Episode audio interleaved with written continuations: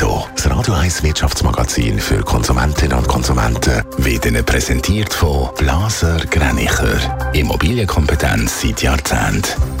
blasergreinicher.ch Dave Burkhardt. An der Schweizer Börse dürfte es im Minus in die neue Woche losgehen. Die vorbörslichen Daten von der IG Bank und von Julius Berg sind der SMI bei der Eröffnung je 0,4% im Minus. Laut Cash sind auch alle 20 SMI-Titel beim Börsenstart im negativen Bereich. Am meisten verlieren ABB und Richmo mit je etwa einem halben Prozent. Die Schweizer Bevölkerung will das Verhältnis zur EU klären. Das zeigt eine Umfrage vom GFS Bern, wo verschiedene Schweizer Wirtschaftsverbände in Auftrag gegeben haben.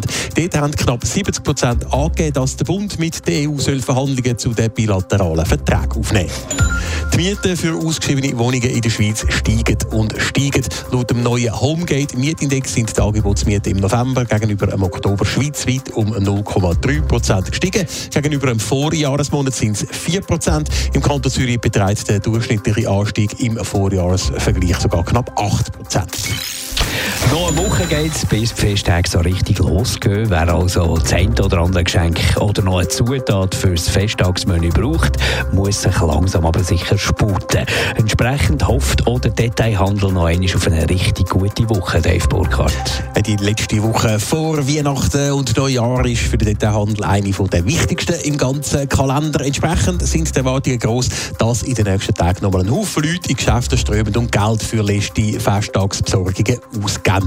Allerdings ist sich die Branche auch durchaus bewusst, dass es in diesem Jahr beim einen oder der anderen wegen der Teuerung ein paar Geschenke weniger unter dem Christbaum dürfte haben oder vielleicht darum gerade ein paar mehr, sagt Dagmar Jenny vom Schweizer Detailhandelsverband. Das hoffen wir natürlich, dass die Leute sich doch äh, gerade vielleicht in Zeit, wo es vielleicht ein bisschen schwieriger ist als auch so, äh, dass man dort sich äh, selber und äh, seinen Liebsten gerade extra etwas Schönes mag gönnen. Sie betont aber auch, dass sich die Inflation in diesem Jahr schon deutlich bemerkbar gemacht hat. Hat sich die vermeintliche oder die verminderte Kauflust auch bei den Sonntagsverkäufen bemerkbar gemacht? Da war ja in Zürich gestern der letzte.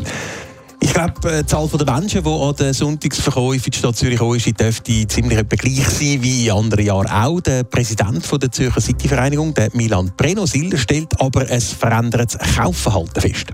Das Geld liegt nicht so locker. Die Leute kaufen auch wirklich gewählter aus. Weniger, dafür jetzt auch teilweise mehr liegen. Die Bilanz der Sonntagsverkäufe fallen aber alles in allem gut aus und bewegen sich trotz Inflation etwa auf dem Niveau vom Vorjahr. Netto, das Radio 1 Wirtschaftsmagazin für Konsumentinnen und Konsumenten.